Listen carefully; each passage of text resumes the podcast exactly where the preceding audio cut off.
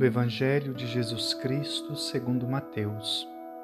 Naquele tempo, entrando em um barco, Jesus atravessou para a outra margem do lago e foi para a sua cidade.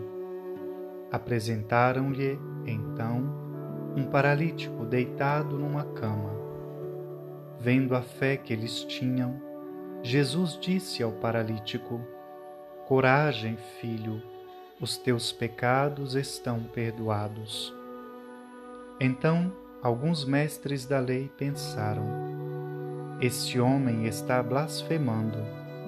Mas Jesus, conhecendo os pensamentos deles, disse: Por que tendes esses maus pensamentos em vossos corações? O que é mais fácil dizer?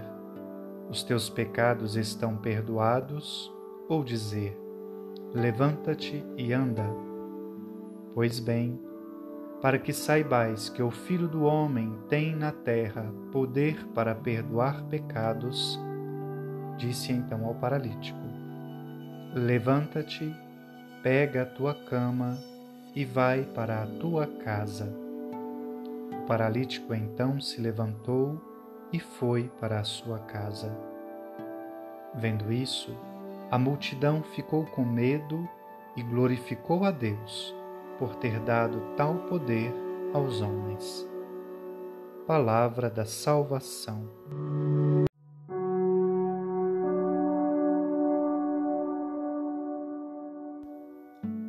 As três ordens performativas proferidas por Jesus ao paralítico acamado dizem tudo. Levanta-te, ponha-se de pé, recupera a sua dignidade, seja livre do que paralisa a sua vida. Pega a tua cama, enfrente o futuro com fé renovada. Está perdoado o seu passado. Vai para a tua casa, aprenda a conviver ser reintegrado à família humana.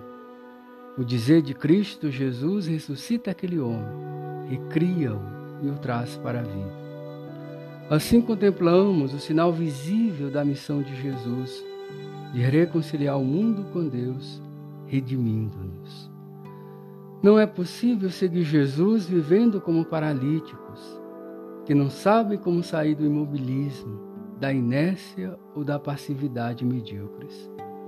Hoje, urge como nunca, reavivar em nossas comunidades e famílias a celebração do perdão e da reconciliação que Deus nos oferta gratuitamente em Jesus.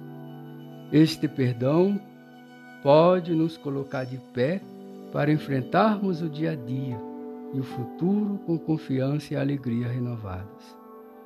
Ó Senhor, vós que criastes maravilhosamente o mundo, mais maravilhosamente o redimistes, o recriastes. Nesta data, recria igualmente, Senhor, o espírito de fraternidade entre todos nós brasileiros, para que nunca mais, nunca mais, o despotismo reja nossas ações e com nenhum tirano combine os brasileiros corações